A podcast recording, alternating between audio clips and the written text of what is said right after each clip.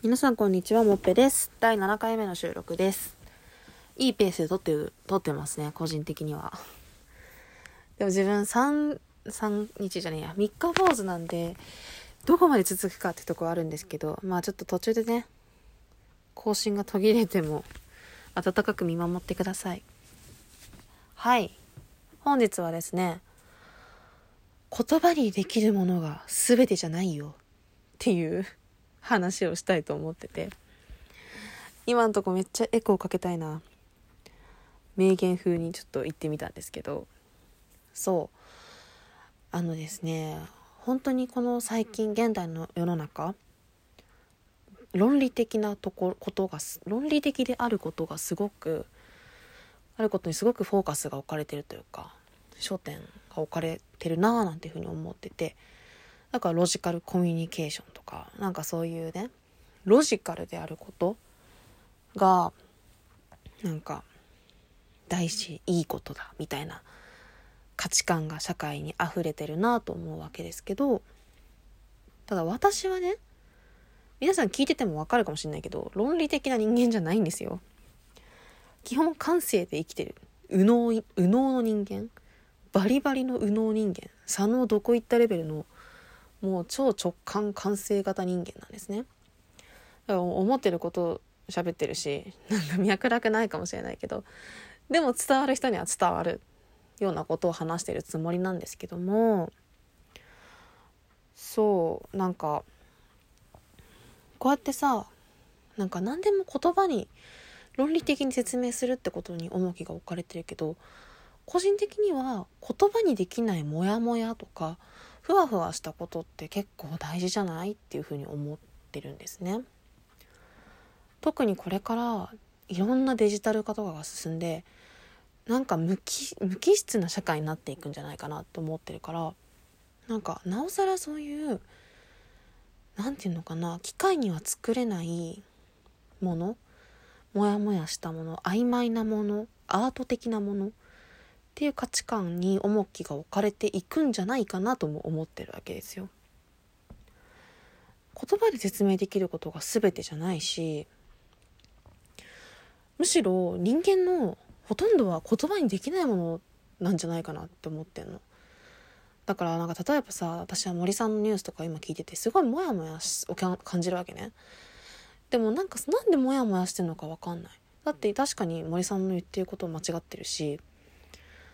なんかでもなんかこうやって社会が一斉に叩いていくみたいなのが私的にはなんかモヤモヤポイントだったから、まあ、この間そういうラジオを撮ったんだけどなんかそんな感じで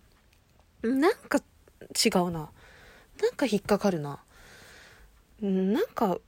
もう心から「うんそうだよね」って言えないなみたいな。そういう引っかかりをすることが結構あるんだけど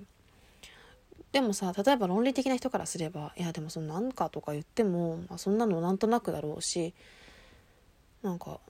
なんだろうなちゃんと理由をつけて言えないことは意味がないんじゃないみたいな。なんていうのかな。理由をつけてそれを批判できないんだったらそれはなんとなくの批判だから価値がないみたいに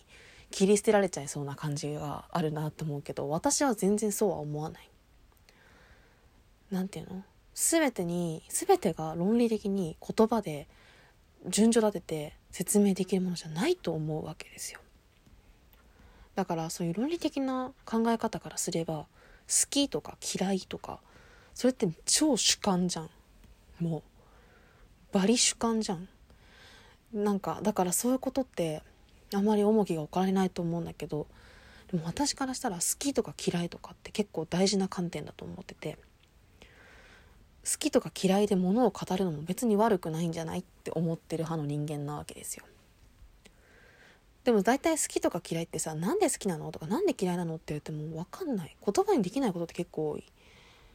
えこれこれこういう理由で好きなんですこれこれこういう理由で嫌いなんですって言える人って結構少ないんじゃないかなと思うぐらいなんとなく直感であこれ好きだなとかうわこれなんか無理だわとか人って感じていることが多いと思ってて。私それでいいと思うんだよね。っていうのもこの好きとか嫌いとかなんかそういうモヤモヤっとした何か引っかかりを感じるのって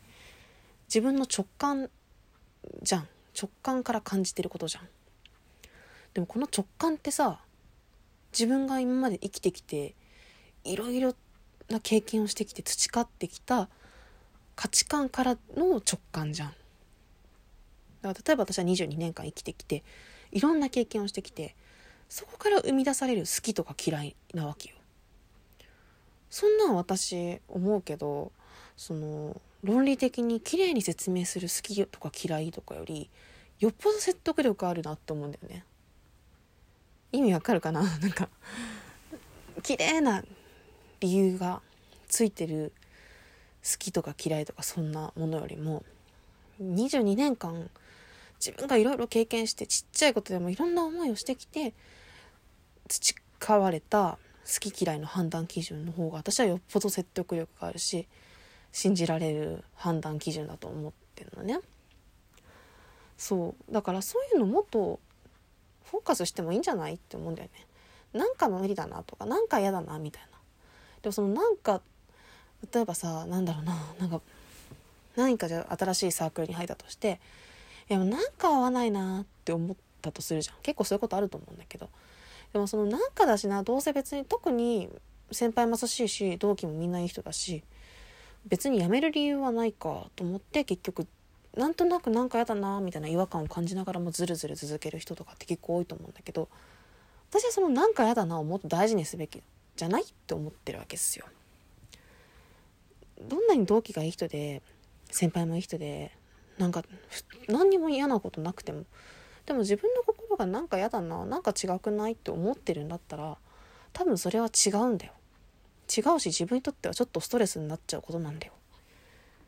だったらやめてもいいんじゃない？もっと自分がなんか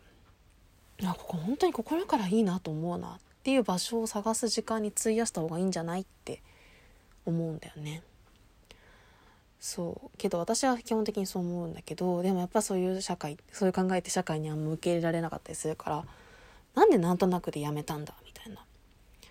そんななんとなくみたいなふわふわした気持ちで判断するなみたいな。なんかそういうふうに言われちゃうこととか文面文脈そういう文脈で語られることって結構多いなって思うけどでもそういうなんか私は逆に直感的なことってすごい大事じゃないって思ってるからうん、なんか全てを言葉にする必要はないし言葉にできないものがもうほとんどもうこの世のほとんどだと思うからなんかもっとそこに重きを置いて自分の中でもその自分の直感っていうのを